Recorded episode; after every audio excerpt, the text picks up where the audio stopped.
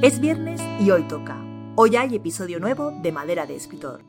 Natalia Martínez, la que te habla, se siente muy feliz de ser tu anfitriona una vez más. Ya sabes que este canal tiene el objetivo de ayudarte a mejorar tu escritura. Por eso te hablo de los personajes, de la trama, del diálogo. Te hablo de los distintos elementos que componen el texto literario y de cómo usarlos para que la obra revele todo su significado. Pero una obra literaria es lenguaje en acción. Está compuesta de palabras, frases y párrafos. Por eso hoy voy a detallarte algunas formas de mejorar tu estilo de escritura. Pero para ello es imprescindible aclarar a qué me refiero hoy cuando hablo de estilo. Ya te he hablado con anterioridad del lenguaje y del estilo. Hay algunos episodios ya al respecto. Pero lo he hecho precisamente desde un punto de vista literario, valorando esos aspectos, el lenguaje y el estilo, como elementos constitutivos de la obra en cuanto a artefacto artístico. Hoy, sin embargo, quiero centrarme en su aspecto básico, el de transmitir información de una manera correcta y clara que resulte comprensible para el lector. De modo que hoy voy a hablar de mejorar el estilo de escritura, pero no tu estilo como autor, sino el estilo que se corrige cuando se contrata una corrección de estilo. Tu estilo como escritor podría decirse que es como tu huella dactilar de autor. Es la suma de todas esas peculiaridades que nos permiten reconocer y distinguir un fragmento de Bernard de uno de Baroja o de otro de García Márquez. Basta con leer unas pocas palabras o párrafos para distinguir un registro propio, una manera particular de presentar las ideas, de usar la puntuación o de colocar las palabras. Pero el estilo es también otra cosa, algo más elemental, aunque también complejo, que reside en cualquier texto y que un autor debe cuidar con mimo. El estilo se refiere a la claridad del texto, a la eficacia con que transmite las ideas que el escritor vuelca en él y permite al lector hacerse una idea exacta y cabal de su significado. El estilo se refiere por tanto a la ortografía y a la gramática, al correcto uso del vocabulario, no usar una palabra por otra, dar con la palabra apropiada, a la concisión, al orden interno del texto y a la forma en que se dispone en él la información. Es, como si dijéramos, la arcilla de la que está hecha la obra. Si esa arcilla no tiene la necesaria calidad, se resentirá la obra entera. No importa lo bien desarrollado que esté tu personaje o lo original que sea tu argumento. Si el texto no está bien escrito a ese nivel elemental, el lector no pasará más allá de la primera página, y un editor o el miembro de un jurado lo descartarán de manera automática. Pero no te alarmes. Mejorar el estilo de escritura es posible. Vamos a repasar algunos puntos en los que el estilo suele flojear para que compruebes si el tuyo también falla por ahí y empieces ya a ponerle remedio. La base del estilo son la ortografía y la gramática. Ojalá pudiéramos prescindir de ellas. Sé que muchos las consideráis áridas y aburridas, pero son básicas. Saber cómo funciona el lenguaje es crucial para usarlo bien. Las reglas gramaticales no son un conjunto de normas arbitrarias pensadas solo para dificultar la vida de quienes escriben, sino que su objetivo es lograr que el mensaje que transmite el texto sea fácil y correctamente comprendido por el lector. Y estoy segura de que tú deseas que tu lector comprenda sin problemas la historia que has ideado y escrito para él. Pues cuando, casi siempre por desconocimiento, no sigues esas reglas, estás dificultando que el lector comprenda adecuadamente lo que cuentas. No hay forma más efectiva de dejarlo fuera de la historia. Estudiar ortografía y gramática de una manera metódica puede resultar poco atractivo, pero por suerte hay multitud de libros de estilo en el mercado que te presentan un repaso rápido, ejemplificado y fácilmente asimilable. También tienes disponibles sitios web que te permiten realizar consultas rápidas para resolver tus dudas sobre la marcha, como los de Fundeu o los de la Real Academia de la Lengua. Además de dominar a la perfección ortografía y gramática, hay algunos otros aspectos que es importante cuidar en el texto literario para mejorar el estilo de escritura. Uno de ellos es la concisión. El buen estilo y la buena literatura no están reñidos con la concisión. Es frecuente la idea de que cuantas más palabras se acumulen y más largas resulten nuestras frases, mejor escribiremos. Nada menos cierto. El lenguaje busca transmitir el máximo de significado con el mínimo de medios. Y en realidad, el significado a menudo se pierde o resulta confuso cuando las palabras proliferan de forma descontrolada. El consejo más sencillo que te puedo dar para que mantengas tu estilo conciso es que no uses dos palabras donde puedas usar una. Es algo que veo con bastante frecuencia entre los autores que contratan nuestras asesorías de proyectos narrativos. Usan dos o tres palabras allí donde es perfectamente posible usar una sola, y atentan así contra una de las reglas básicas del lenguaje, la economía. No escribas hacer mención, escribe simplemente mencionar. No escribas pudo conseguir, consiguió es suficiente. No escribas sentía que se ahogaba, escribe tan solo se ahogaba. No escribas el método a seguir, basta con el método. Recuerda, ser conciso no quiere decir que no seas literario. Del mismo modo que alargar las frases no quiere decir que escribas mejor. Atención también a las redundancias y repeticiones. Revisa tu texto para comprobar que no repites una misma palabra en frases cercanas. Si lo haces, trata de sustituir alguna de ellas por un sinónimo. Por su parte, la redundancia es la repetición o uso excesivo de una palabra o concepto. Si consideras que una idea no ha quedado clara para el lector, no te limites a repetirla de nuevo. Busca otras maneras de exponerla, sírvete de una metáfora o de un símil. Revisa también si recurres a pleonasmos. El pleonasmo es el empleo en una oración de palabras innecesarias para que ésta tenga sentido completo. Expresiones como repetir de nuevo o volar por los aires o lapso de tiempo, aunque usadas con frecuencia, son redundantes. Bastaría con repetir, volar o lapso, porque los términos de nuevo, por los aires o de tiempo no son necesarios para que la frase tenga un sentido completo y comprensible.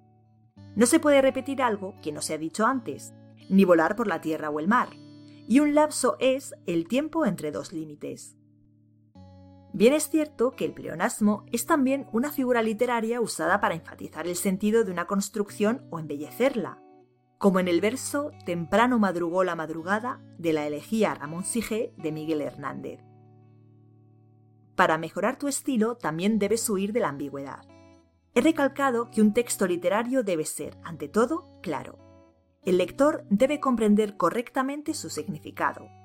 Para mejorar tu estilo de escritura, debes cerciorarte de que la ambigüedad no intencionada no se cuele en tus textos. Las frases sin sujeto o cuyo sujeto no está claro, las frases confusas o incorrectamente construidas, los errores de concordancia, usar la puntuación de forma indebida, descuidar el orden de las frases, todo ello es fuente de ambigüedad en el texto y va a dificultar la lectura. Como ves, manejar con soltura ortografía y gramática es algo imprescindible para un escritor. Pero la ambigüedad también atañe a la elección de las palabras. Hay palabras cuya indeterminación da lugar a que las frases en las que aparecen no transmitan la idea que pretenden comunicar con claridad y fuerza. Y si hay algo a lo que todo texto literario debe aspirar, es a comunicar ideas con claridad y fuerza. Palabras como cosa, tema, idea son palabras comodín que en muchos contextos carecen de concreción y vuelven la frase en la que se usan ambigua. Algo parecido sucede con aquellas palabras que se refieren a conceptos o sentimientos intangibles, libertad, felicidad, amor, y que pueden despertar ideas diferentes en diferentes lectores. Además, por su carácter abstracto, los conceptos que representan pueden pasar por la mente del lector sin desencadenar una respuesta sensorial. Intenta servirte de palabras concretas que nombran cosas que la gente experimenta con sus sentidos. Naranja, gato, calor. Al usar este tipo de palabras, lograrás que el lector obtenga una imagen de aquello sobre lo que el texto está hablando y, en consecuencia, resultará más sencillo entender su significado. Un buen método para volver concretas ideas o reflexiones de cariz abstracto es, nuevamente, servirse de metáforas y símiles. Por ejemplo, para hablar de un concepto abstracto como la libertad, puedes servirte de un símil. Se sentía libre como un pájaro recién escapado de la jaula.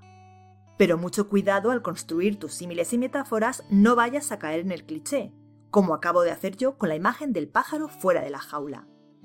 Si usas imágenes gastadas, estarás restando fuerza a tu texto, lo estarás convirtiendo en una acumulación de palabras sin relieve.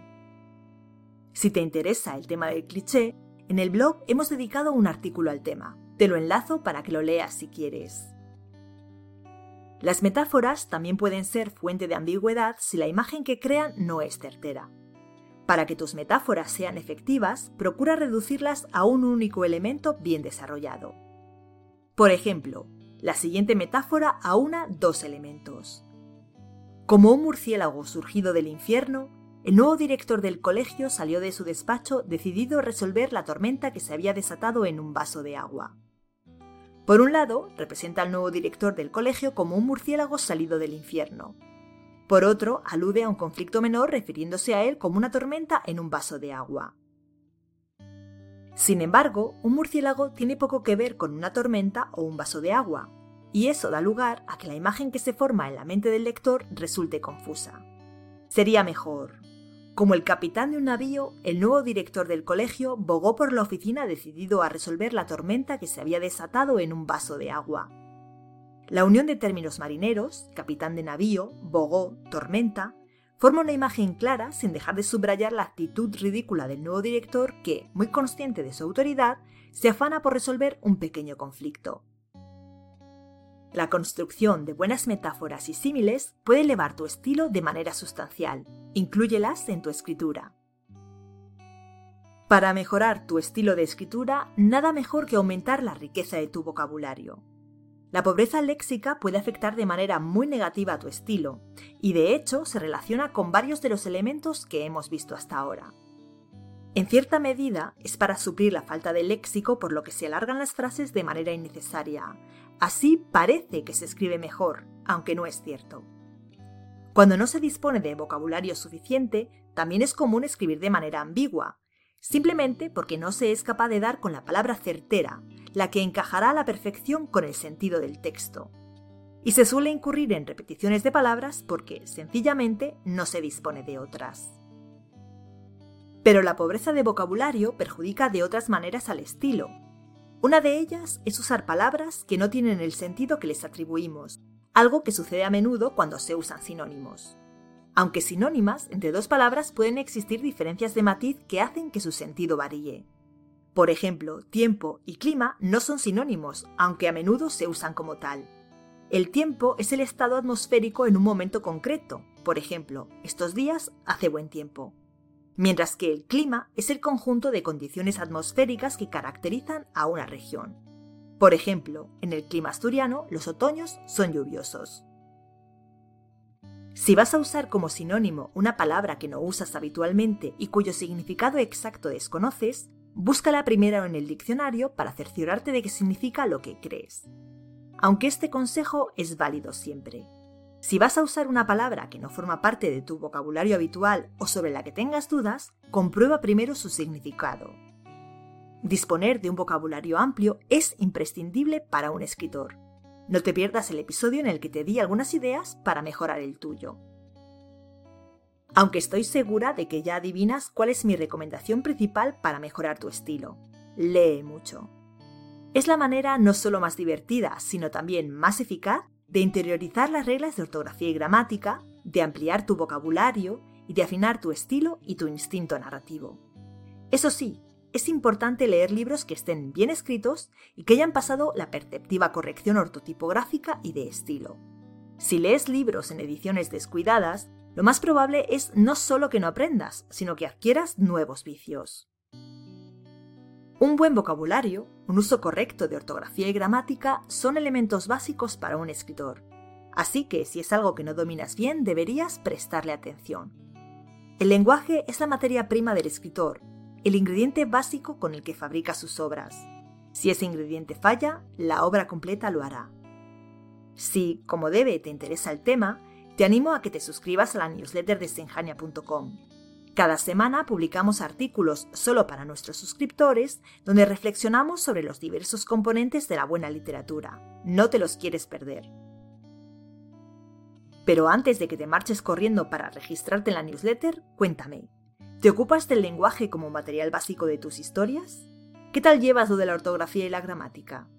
¿Crees que a tus textos les falta concisión o pecan de ambigüedad? ¿Y qué tal anda tu vocabulario? En los comentarios hay lugar para tus reflexiones. Nos vemos dentro de un par de semanas cuando responderé, o al menos lo intentaré, a 10 preguntas que os soléis plantear los escritores. Si no quieres perdértelo, suscríbete ahora mismo al canal. Hasta entonces, un abrazo.